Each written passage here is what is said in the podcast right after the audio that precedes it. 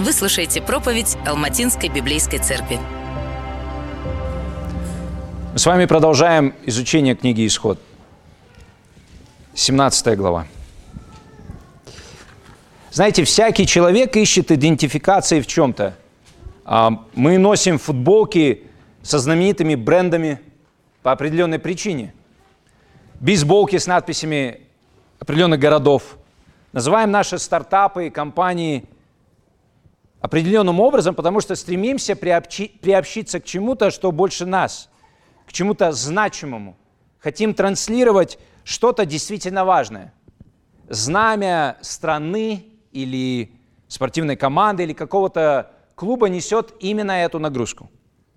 Сегодня я хотел бы поговорить с вами о знамени верующих. Что из себя представляет знамя верующих? Что есть идентификация верующих?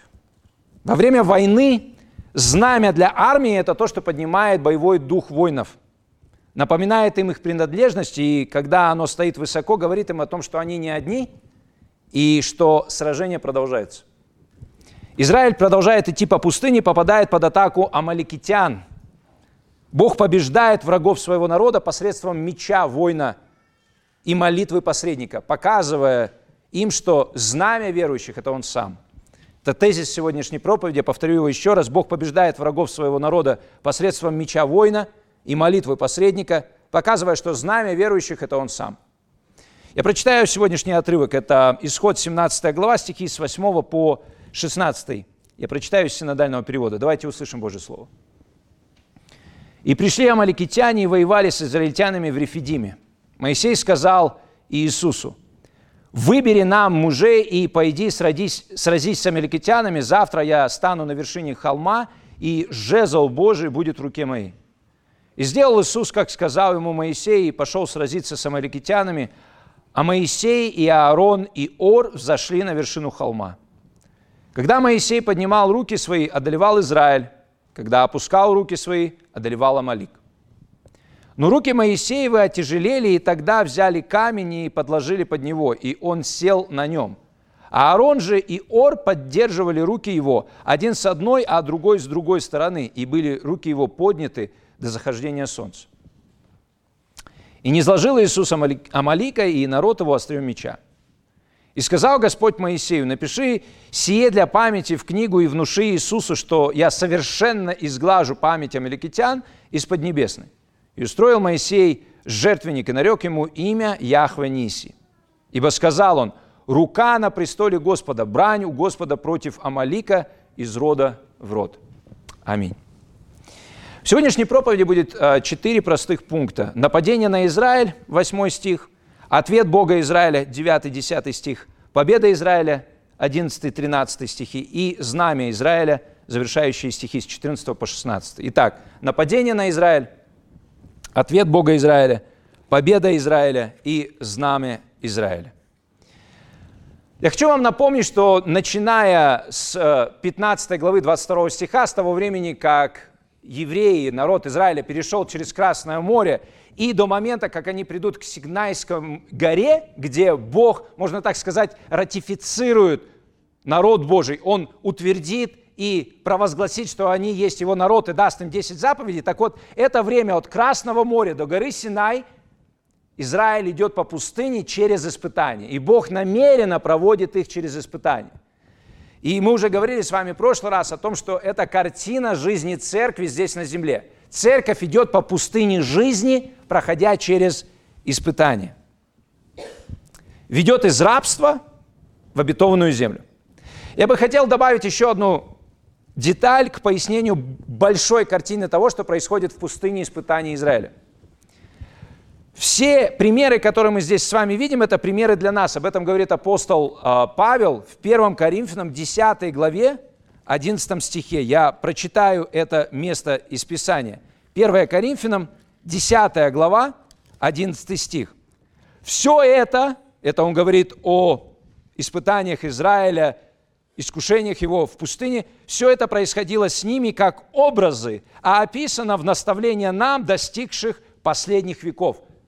Драгоценная церковь и гости, это написано нам, которые достигли последних веков. Если вы думаете, что да мы вроде еще не достигли последних веков. В Писании вы должны знать, последнее время – это время с момента первого пришествия Иисуса Христа до Его второго пришествия. Поэтому мы с вами как раз-таки и живем в последние века, в последнее время. И это, то, что мы читаем с вами, оно в наставлении нам написано. И я хотел бы вам сказать, что то, что происходит физически с Израилем, это то, что сегодня происходит духовно с церковью. Мы, как и Израиль, спасены Богом из рабства рукой посредника для Его славы. И теперь мы идем по пустыне испытаний. Те из вас, которые верят в Иисуса Христа, которые следуют за Ним. И мы либо проходим испытания стойко, уповая на Бога и изменяясь в нашем сердце, либо продолжаем роптать и жаловаться на каждое испытание. Продолжаем не доверять и сомневаться в Боге каждый раз, когда проблемы со здоровьем, проблемы с учебой, проблемы с работой, проблемы в отношениях. И вы должны понимать, что образ Израиля для нас очень показателен. Все те, которые вышли с Моисеем из египетского рабства, лягут костьми в пустыне. Они не войдут в обетованную землю, кроме Иисуса Навина и Халева. Представляете, все это поколение, мы читаем в Новом Завете, что это произойдет, потому что они не разбавят Божье Слово, которое им будет обращено верой. Израиль умрет в пустыне и не войдет в обетованную землю. В чем урок для нас? Урок вот в чем – если вы действительно спасенный человек, это будет проявляться и доказываться через то, как вы проходите через испытания. Если каждое новое испытание приводит вас опять в ту же самую точку, где вы жалуетесь, ропщите, не доверяете Богу, сомневаетесь Ему, то для вас это должно быть каким-то очень тревожным звоночком. Потому что именно так поступали Израиль, как поступал народ Израиля в пустыне – мы же призваны, проходя через испытания пустыни жизни, все больше доверять Богу, все больше укрепляться в том, что даже если мы не понимаем, почему это испытание пришло в нашу жизнь, мы знаем, что Бог верный, и Он ведет нас в правильном направлении, и Ему можно и нужно доверять.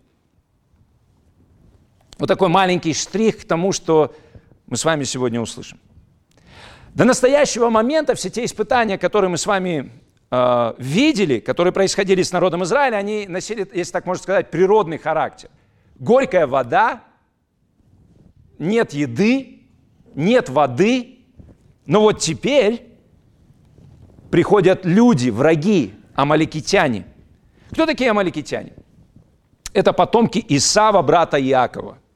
И они нападают на Израиль. Это первый пункт проповеди, нападение на Израиль. Восьмой стих. «И пришли амаликитяне, воевали с израильтянами в Рефидиме». Естественный вопрос, почему они нападают? Как именно они нападают? В чем значимость того, что нападают они именно в Рефидиме? Мы знаем, что Рефидим – это оазис. И, возможно, они нападают на Израиль, потому что они думают, так они весь наш оазис съедят сейчас. Всю воду выпьют. Там же почти 2 миллиона человек, сами понимаете. И они думают, вот пришли эти, евреи сейчас истощат все наши ресурсы.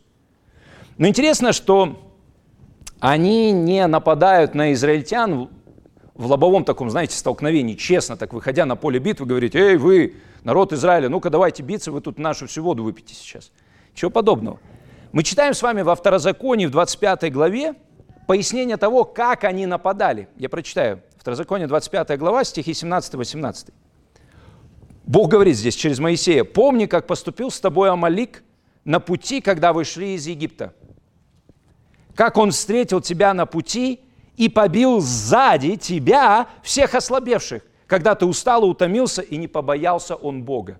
Смотрите, что они делают. То есть народ Израиля, они растянулись, их очень много. И вот те последние, которые отстают, знаете, как всегда, вот когда в поход в горы идешь, кто последний идет? Давайте дети скажу. Ну, как правило, и сестры тоже, да? Они в, они в конце. И ты так смотришь, так оглядываешься постоянно. Они еще идут. И вот здесь что-то подобное. В конце уставшие, ослабевшие, утомившиеся. И вот на них нападают амаликитяне. Здесь очень важный принцип. Смотрите, амаликитяне наверняка боятся за свои ресурсы. И они боятся потерять их. Но при этом мы с вами прочитали во второзаконии, что они не боятся Бога. Очень важный урок для нас с вами. Если вы боитесь потерять ваши ресурсы, какими бы это ни были, ресурсы здоровья, силу, энергию, деньги, но при этом вы не боитесь Бога, потерять свои ресурсы боитесь, а Бога не боитесь, это рецепт греха. Вы начнете грешить, вы начнете что-то делать для сохранения ресурсов, при этом не боясь Бога, прибегая к греху. Именно это амаликитяне и сделали. Что они сделали, чтобы сохранить свой рефидим? И, возможно, они там не правили, но они э, в этой территории находились. Что они сделали? Они начали трусливо и подло нападать на израильтян. Другими словами, грешить. Еще раз повторюсь, если вы боитесь за сохранность своих ресурсов, но при этом не боитесь Бога, вы будете грешить. Еще один важный момент. Во второзаконии нам дана главная причина того, почему амаликитяне напали на Израиль. Бога они не боялись. Они знали, что сделал Бог для своего народа. Они знали, что Он провел его через Красное море. Они знали и слышали про 10 казней. Но они не боялись Бога. И поэтому они напали на народ Божий. Но еще один момент, о котором я уже много раз говорил. Кто привел Израиль в Рефидим? Посмотрите на 17 главу, 1 стих. «И двинулось общество сынов Израилевых из пустыни Син в путь свой». Почему? По повелению Господню. Господь привел их в это испытание, где враги начинают на них нападать. Знаете, здесь забота Божья и еще один очень важный урок. Вспомните, когда Бог только вывел евреев из Египта, еще они не прошли Красное море. И там есть интересный стих, 13 глава, 17 стих. Когда же фараон отпустил народ, Бог не повел его по дороге земли филистимской, потому что она близка, ибо сказал Бог, чтобы не раскаялся народ, увидев войну, и не возвратился в Египет. Как только он вывел народ свой из Египта, он не позволял им вступать в сражение с врагами, на тот момент филистимлянами, потому что он понимал, они не готовы – они убегут, они раскаются, они сами вернутся в Египет.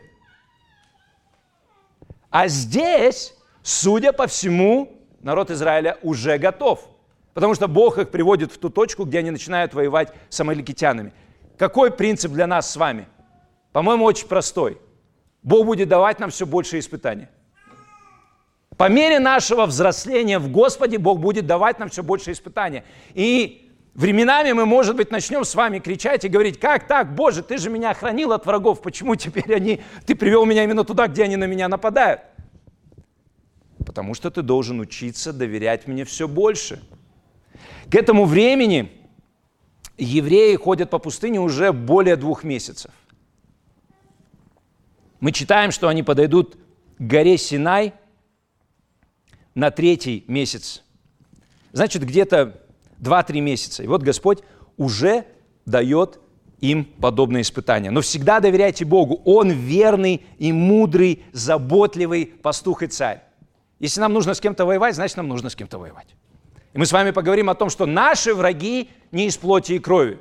Для церкви сегодня – не нужно определять, ага, это потомки Амалика или это потомки еще кого-то. Наша брань, как сказано в Новом Завете, не против плоти и крови, не против людей. Не надо определять и находить врагов. Наша битва сегодня против духов злобы поднебесной. Она невидимая. Мы еще больше поговорим об этом чуть позже. И как же Бог отвечает на атаку врагов на его народ? Это второй пункт проповеди, ответ Бога Израиля. Стихи 9 и 10, я прочитаю их.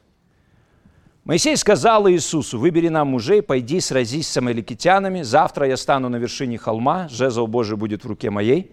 И сделал Иисус, как сказал ему Моисей, пошел сразиться с амаликитянами, а Моисей, Аарон и Ор зашли на вершину холма. Здесь, знаете, интересно, в этом ответе есть что-то, что абсолютно понятно и ясно, а что-то, что энигматично и немножко странно. Что понятно? Ну, понятно вот что. И когда Бог говорит, явно это Бог говорит через Моисея, то есть это не сам Моисей пришел вот к такому выводу и сказал Иисусу, чтобы он выбрал мужей некоторых, а сам пошел на гору. Но первое, что понятно, это то, что Иисус должен выбрать определенных мужей и пойти сразиться. Но это естественно, да? Ну все, на нас напали, сейчас мы им дадим, да? То есть дадим отпор. Это ясно. А вот что непонятно, это то, что Моисей, Аарон и Ор идут на вершину холма. Чего они там будут делать? Почему такой интересный ответ Божий? Немножко слов насчет Иисуса Навина. Здесь он нам представлен, как будто все уже о нем знают, да? Он сказал к Иисусу. Некоторые люди, которые абсолютно не знакомы с Библией, они говорят, как это Иисус уже здесь? Что-то я ничего не понял. Это Иисус Навин. Расслабьтесь и успокойтесь, хорошо? Это не Иисус Христос, который наш Господь и Спаситель. Это э, то же самое очень распространенное имя Иешуа. Так вот, он нам здесь представлен, как будто его все знают, Иисус Навин. Но вы должны понимать, что Моисей пишет исход, так же, как он пишет бытие, так же, как он пишет левитам, числа и второзаконие, уже в конце пути. И, конечно, все знают о том, кто такой Иисус. Иисус Навин – это тот, кто поведет народ израильский уже в землю обетованную. Это великий лидер. Но интересно, знаете, что здесь, как, какая черта Иисуса Навина нам предстает? Он делает то, что ему говорит Бог через Моисея, и проявляет послушание, как мне кажется, без досконального понимания того, зачем делать то, что ему предписано делать. Посмотрите, Моисей говорит, я пойду на холм с Аароном и Ором, ты выбери людей и бейся с амаликитянами.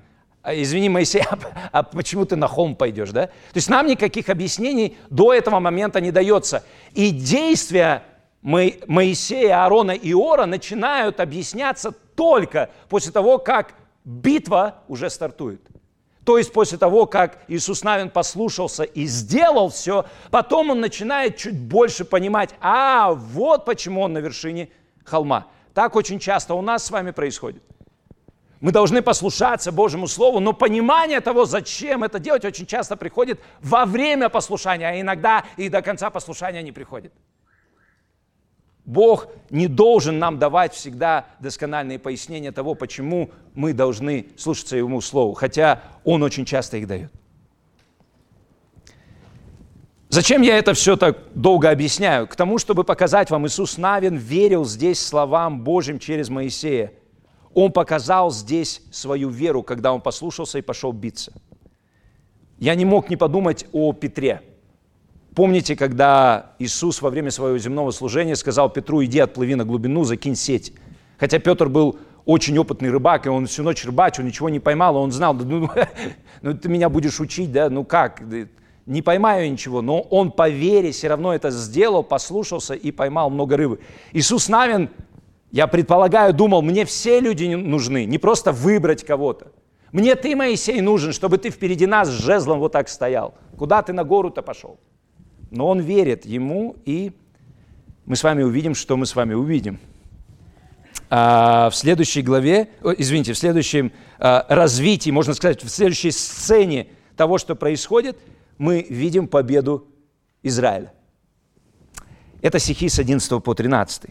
Давайте я их прочитаю. «Когда Моисей поднимал руки свои, одолевал Израиль, когда опускал руки свои, одолевал Амалик, но руки Моисеева тяжелели, и тогда взяли камень, подложили под него, он сел на нем.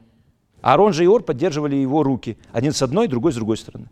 И были руки его подняты до захождения солнца, и не сложил Иисус Амалика и народ его острием меча. Смотрите, очень простая, четкая картина, да? Моисей поднимает руки с посохом, Израиль побеждает. Опускает, Амалик побеждает.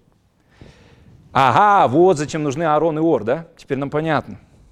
Они подложили камень, чтобы Моисей мог сесть, и они поддерживали его руки. Что это? Они помогают ему. Моисей уже старенький. Моисей знает, что нужно делать. Он понимает, что нужно делать. Нужно взять посох, нужно поднимать руки, нужно молиться, нужно быть там.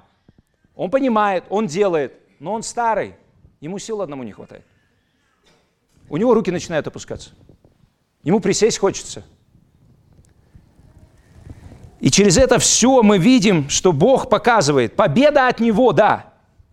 Но победа и на поле войны где сражаются мечом, и на горе, где кто-то ходатайствует за них, везде нужны помощники.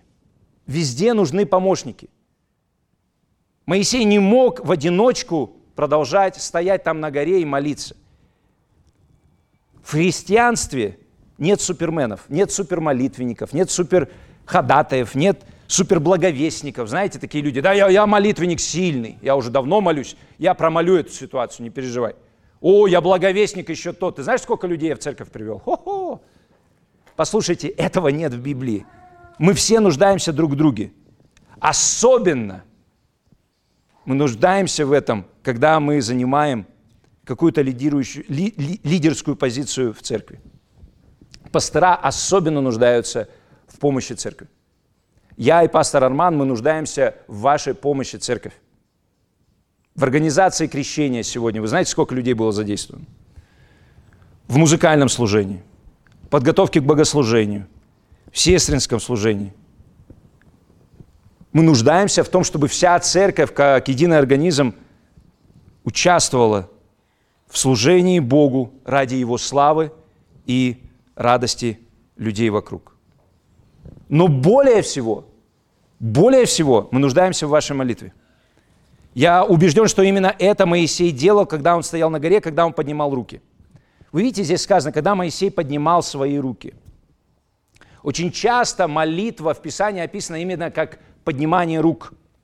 А, например, в Исходе, в 9 главе, когда в очередной раз фараон попросил Моисея, чтобы он вышел и помолился, там сказано, что Моисей говорит, я простру руки мои к Господу, то есть помолюсь. В Псалме 62.5 сказано, во имя Твое вознесу руки мои. В 1 Тимофея 2.8 сказано, «И так желаю, чтобы на всяком месте произносили молитвы мужи, воздевая руки без гнева и сомнений». Поэтому вот эти поднятые руки – это символ того, что Моисей молится. Церковь, у меня просьба к вам. Пожалуйста, молитесь за ваших пасторов. А, молитесь, чтобы я и Арман, мы оставались верными своим женам, чтобы мы оставались верными церкви, чтобы мы оставались верными Господу.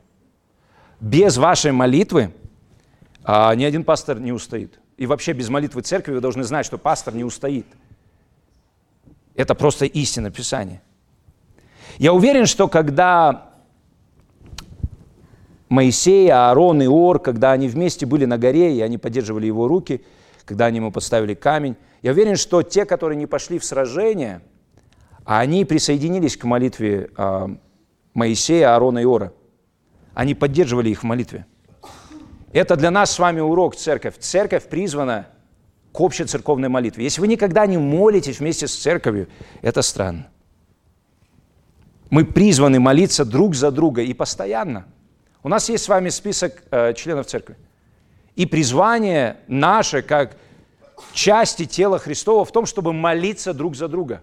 Каждый день брать, смотреть список членов церкви и молиться друг за друга. Узнавать, как у кого дела, поддерживать друг друга в молитве. Задайте себе вопрос, смог бы Моисей держать руки поднятыми сам весь день? Это риторический вопрос, вы знаете ответ. А может ли пастор ходатайствовать и служить церкви сам? Тоже риторический. Тоже риторический. Конечно, у нас с вами может возникнуть вопрос, а кто сегодня враг Божьего народа? А, это не какие-то люди. Я уже сказал, что сегодня а, наша борьба не против плоти и крови. Это все, что ворует наше с вами посвящение Богу. Все, что восстает против Бога и говорит вам, я лучше, интересней, радостней и значимее Бога. Это может быть все, что угодно. Я даже не хочу перечислять конкретно какие-то, давая вам примеры, потому что это может быть все, что угодно, что восстает против познания Бога и говорит, я выше, лучше, значимее, интересней, вкуснее. Помните, когда Павел говорит э, в Ефесянах, в 6 главе уже несколько раз сказал, что наша э, брань, она не против э, плоти и крови, он интересно потом вещь делает. Он говорит, чтобы мы надели все оружие Божье. Вы, наверное, помните это, я прочитаю эти стихи. Наконец, братья мои, укрепляйтесь Господом могуществом Его силы, облекитесь во все оружие Божие, чтобы вам можно было стать против козней дьявольских, потому что наша брань не против крови и плоти, но против начальств, против властей, против мироправительной тьмы века сего, против духов злобы поднебесной. Для этого примите все оружие Божие. Потом перечисляется шлем, помните, да, шлем спасения, меч духовное слово, щит веры и так далее. Но вы помните, чем заканчивается вот это все оружие Божие? Что Павел в конце говорит? 18 стих я прочитаю. «Всякой молитвой и прошением молитесь во всякое время духом, старайтесь об этом самом со всяким постоянством и молением о всех святых». Вы видите, что он делает? 18 стих, он, по крайней мере, три раза говорит «молитесь». Потому что насколько бы вы хорошо не знали Слово Божие, насколько бы не была сильна ваша вера, насколько бы вы не были замечательным благовестником, если вы не молитесь, вы будете сокрушены, потому что молитва, она показывает и вам, и окружающим, у Бога победа. Что демонстрировал Моисей на холме? Когда он поднимал руки, опускал, это была демонстрация власти, силы и победы Бога. Чтобы никто после этой победы над Амаликом не сказал, ну это мы крутые, да? Вы смотрите, какие мы сильные, мы победили Амалика. Нет. Когда он молился, Господь боролся за нас. Да, мы участвовали, но Бог воевал и воюет за нас. Послушайте, я хочу вам сказать предостеречь вас от одной очень опасной вещи. Знаете, сегодня мы можем с вами скатиться до того, что начнем думать, что враг мой – это, например, болезнь. Или мой враг – это безденежье. Или мой враг – это плохие отношения. И мы будем бороться с этим и говорить, Господь, я одеваю, надеваю твое все оружие, я молюсь, победи безденежье, победи мои проблемы во взаимоотношениях, победи мои проблемы с едой, там, я не знаю, или еще там с государством какие-то, да?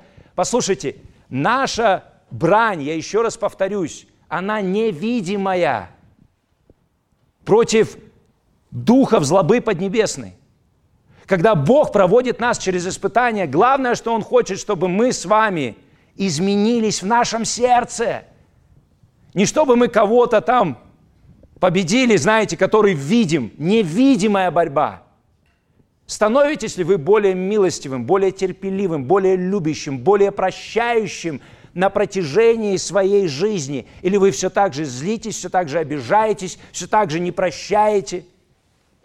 Вы понимаете, да? Цель того, что Бог проводит израильтян через испытания, чтобы они больше научились доверять Богу, и чтобы они в своем сердце все больше походили на Иисуса Христа, а не в том, чтобы здесь мы нашли воду, здесь мы нашли еду, а здесь мы прогнали амаликитян – и сегодня кто-то может сказать, я победил безденежье, здоровье у меня замечательное, и теперь я очень дисциплинированный человек, знаю, когда встаю, вот у меня привычки просто самые прекрасные. Да, будут какие-то видимые результаты, но вы должны понимать, что видимое – это не то, против чего мы воюем. Мы воюем не против плоти и крови. И мы с вами читаем в Исходе 17 главе, что в 13 стихе «И не изложил Иисуса Малика, и народ его острием меча». Мы должны с вами понимать, что тот глагол, который здесь используется, когда сказано «не изложил», это как «ослабил». Точно так же, как Амалик нападал на ослабевших, точно так же сейчас Иисус Навин ослабил Амалика и его народ острием меча. Но знаете, очень важный момент здесь есть, которому нас учит то, что мы видим в последних стихах. Знаете, почему мы часто с вами проигрываем нашим врагам, духовным врагам? Потому что мы забываем, кто наш духовный враг. Я вот об этом говорил последние две минуты. Мы думаем, что наш духовный враг – это отсутствие денег на нашем счету. Мы считаем, что наш духовный враг – это переедание. Мы считаем, что наш духовный враг – это социальные сети. Нет, наш... Нет, может быть, через это мы поддаемся на искушение. Но надо понимать, кто наши враги. Мы вообще-то участвуем в, вашей, в, наш, в духовной схватке. Христос ведет нас, а против нас бесы и дьявол. Так вот, если мы забываем, кто наши враги, если мы забываем, что Бог обещал победить их, вот тогда очень часто мы проигрываем. терпим поражение. И с этим связано то, что Бог повелевает Моисею в последних стихах с 14 по 16. Знамя Израиля, последний четвертый пункт проповеди, стихи с 14 по 16. Я прочитаю. «И сказал Господь Моисею, напиши это для памяти в книгу внуши Иисусу, что я совершенно изглажу память амаликитян из Поднебесной. И устроил Моисей жертвенник, нарек ему имя Яхва Ниси, что означает Господь знамя мое. Потому что сказал он, рука на престоле Господа, браню Господа против Амалика из рода в род. Что он делает? Бог говорит Моисею, напиши в книгу то, что произошло.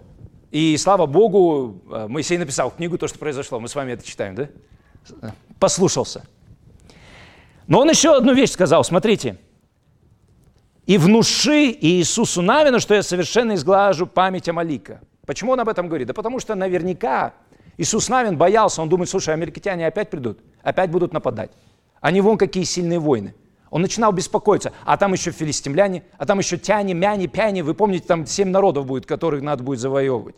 Он думает, если мы тут с Амаликом столько потеряли, если мы с ним столько боролись, а тут еще эти. Он боится. И Бог через Моисея утешает его и говорит, во-первых, запиши то, что я сегодня сделал, а потом внуши, обратите внимание, внуши, не просто скажи, не просто передай информацию, а настойчиво объясни и докажи, что я абсолютно уберу память о амаликитянах из Поднебесной. О чем он говорит? Он говорит о том, что все враги Божьи будут низложены окончательно, бесповоротно, раз и навсегда. Кто эти враги Божьи для Церкви Божьей? Дьявол, бесы, мир, плоть. На небесах мы не будем с вами бороться с грехом. На небесах мы не будем с вами бороться с, с дьяволом. И на небесах, слава Богу, мы с вами не будем бороться с плотью. Потому что у нас будет новое тело а, и новый дух, и там будет все замечательно. Но я хочу вас обратить к истории искупления и посмотреть. Вы знаете, где сегодня находится страна амаликитян? Какой у них флаг, знаете? Герб? Гимн? Вы уже догадываетесь, да, почему я задаю эти вопросы? Их нет. Бог исполнил то, что обещал. Он сказал, что их не будет. Он изгладит память о них из Поднебесной. Если вы сегодня подойдете к кому-нибудь на улице, просто выйдете сейчас из церкви и скажете, слушай, привет, не подскажешь код о Малакитянии? Они на вас посмотрят и скажут, что, какая страна, дай-ка я в гугле забью. Нету их. И мы с вами читаем в истории искупления, что Бог вначале поручает это Саулу, первому царю израильскому, чтобы он уничтожил амаликитян и Агага. Помните? А Саул не послушается, Агага сохранит. Потом придет Самуил, убьет Агага, а довершит дело Давид. Господь исполняет то, что Он говорит. И мы знаем с вами, что все враги Божьи будут низложены абсолютно и полностью, и окончательно, и бесповоротно. Мы читаем о том, что Господь уже сделал это. Давайте я прочитаю сначала место из Писания. Колоссянам 3 глава 14-15. «Зачеркнув рукопись с направленным против нас предписаниями закона, Он, Христос, устранил эту рукопись, пригвоздив ее ко кресту. Бог обезоружил начальство власти, выставил их на позор, восторжествовав над ними на кресте». Он уже выставил их на позор, он уже восторжествовал над ними на кресте. На кресте он уже победил. Но тогда у нас с вами должен быть естественный вопрос, но мы же продолжаем с ними бороться. Как так? Он же уже не изложил их, он же уже победил.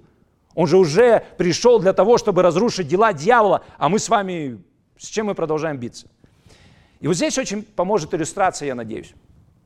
Вот знаете, а, если вы знакомы с историей Второй мировой войны, то в конце Второй мировой войны, когда уже было понятно, что Германия, немецкая коалиция, что они будут побеждены, но они продолжали сопротивляться, был открыт второй фронт, и вот тогда говорили о том, что немцы продолжали биться, но все понимали, уже война ими проиграна. Но были ли еще сражения? Да, были. Погибали ли еще люди? О, да, погибали. Но всем было понятно, что исход войны уже предрешен. Вот что-то похожее сейчас происходит, когда церковь торжественно марширует по этому миру, провозглашая истины Божьи и отражаю это в своей жизни. Война уже выиграна, конец предрешен. Христос победил, Он сидит на престоле, одетый величием припоясанной славой. Мы читаем об этом в Откровении, Он грядет снова, и всякое колено небесных, земных и преисподних преклонится пред Ним и исповедует, что Он есть Господин. Ну что тогда сейчас происходит? Ну вот последние дни Второй мировой войны. Еще есть схватки, еще есть сопротивление. Будет ли оно подавлено? Да, окончательно и бесповоротно.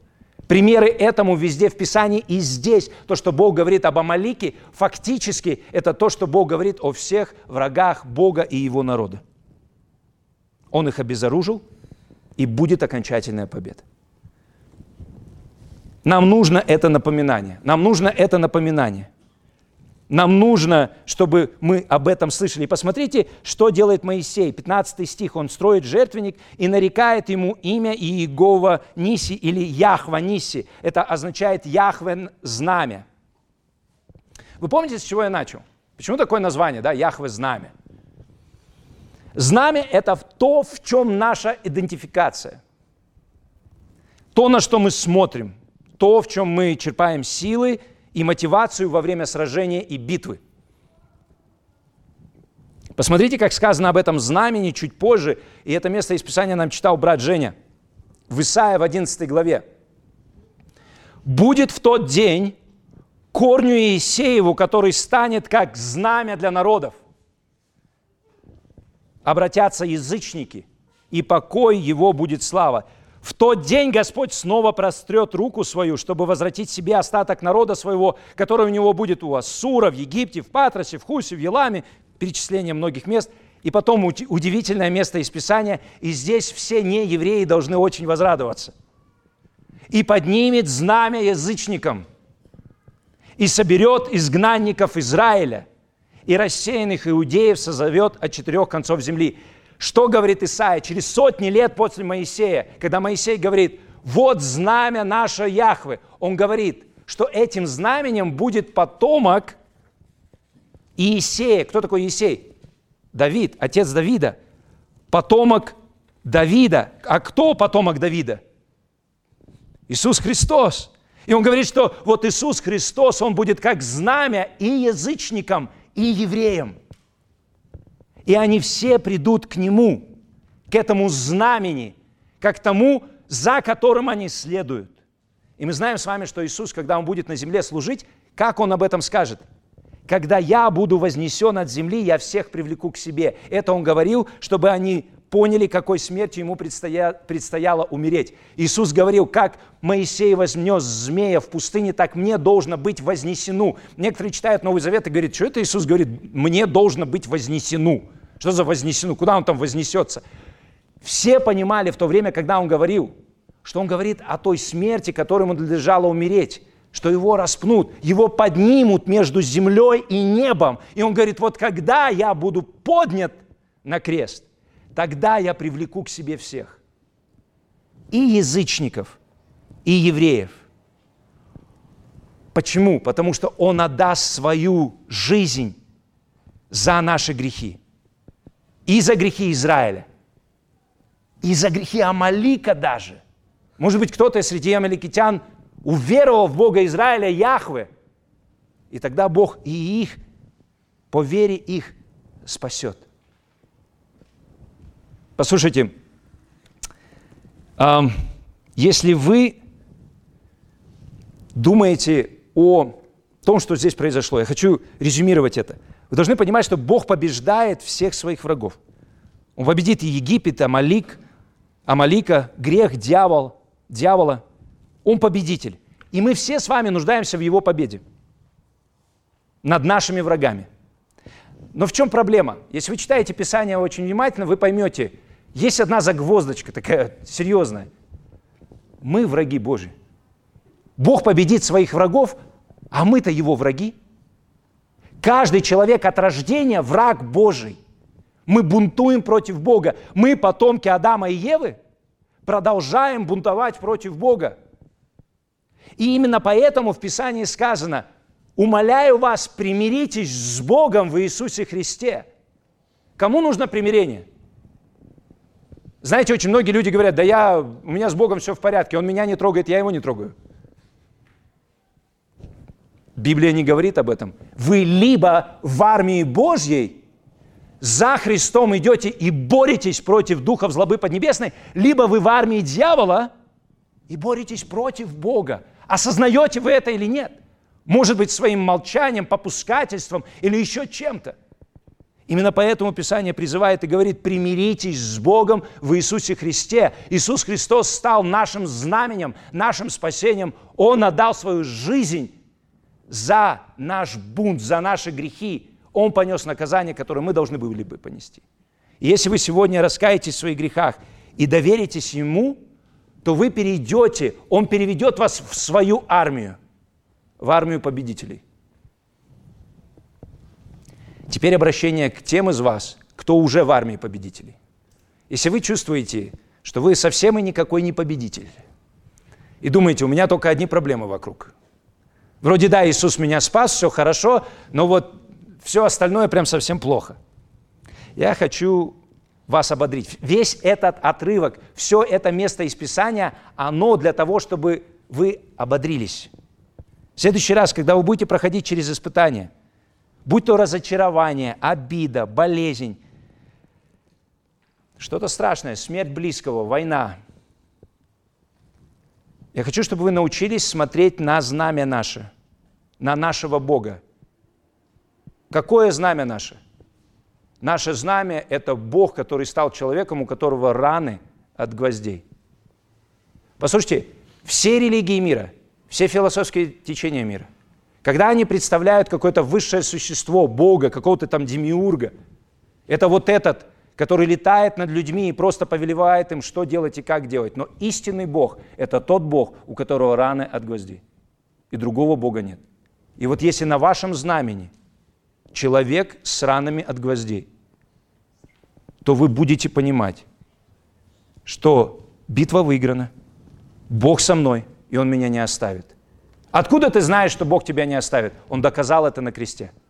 Мне не нужны доказательства здесь и сегодня, чтобы я выздоровел, чтобы у меня банковский счет стал прекрасным, чтобы у меня отношения наладились, чтобы война прекратилась. Он уже доказал, что он любящий и святой Бог. Как? Посмотрите на мое знамя. На знамени тот, который победил смерть через то, что умер. Тот, который победил и изменил все – Мы все с вами ходим под каким-то знаменем. Вопрос к вам, под каким знаменем ходите вы? Надеюсь, под знаменем Господа и Спасителя Иисуса Христа, который возлюбил нас и отдал себя за нас. Давайте помолимся. Наш Бог, мы благословляем Твое святое имя. Мы благодарим Тебя за то, что Ты наш Царь, то, что Ты наш Господин, ты наше спасение, Ты наша манна, Ты наш хлеб, Ты наш целитель, Ты наша суббота, и Ты наше знамя. В Тебе и только в Тебе мы побеждаем. И только смотря на Тебя мы можем проходить через испытания жизни. Господи, прости нас, что очень часто мы отводим взгляд от знамени и смотрим только на наши проблемы и на наши трудности и на наши сложности. Помоги нам снова и снова обращать взгляд на Тебя, на нашего победителя. Молимся об этом во имя Иисуса Христа. Спасибо, что слушали нас сегодня. Чтобы послушать другие проповеди, подпишитесь на канал Алматинской библейской церкви в YouTube или на наши страницы в социальных сетях.